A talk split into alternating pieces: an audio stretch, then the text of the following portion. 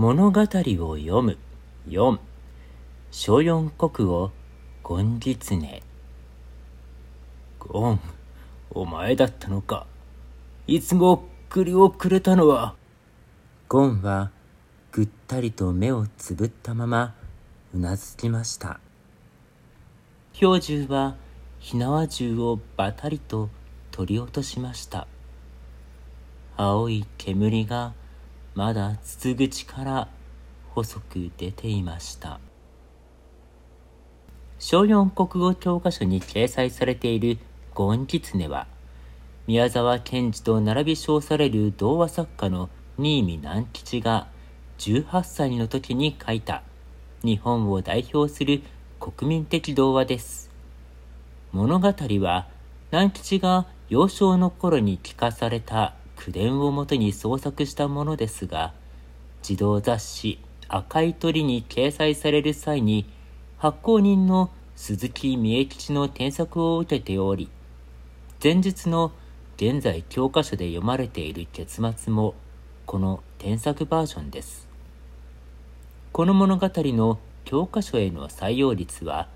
1970年代以前は3割程度でしたが、70年代に7割、80年代以降は全ての教科書に掲載される国民教材となりました。70年代までの読解指導は、研究者の主題解釈を噛み砕いて生徒に伝達する古典読解型のものでしたが、パターン化した読解指導が子供の国語理来を招いたという反省により、80年代以降は読者の読みの多様性を尊重する需要理論型の指導が行われるようになっていきます。ゴンキツネの解釈も、三村図書の教師用指導書は、ゴンと標柱がゴンの死をもって通じ合えたことを強調しているのに対し、東京書籍のそれは、死を通してしか理解し合うことができなかった悲しさを強調するというように、教科書会社によって違いを見せています。果たして、ゴンギツネは最後には理解し合うことができたハッピーエンドの物語なのでしょうか？それとも死によってしか気持ちを理解されることのなかった悲劇なのでしょうか？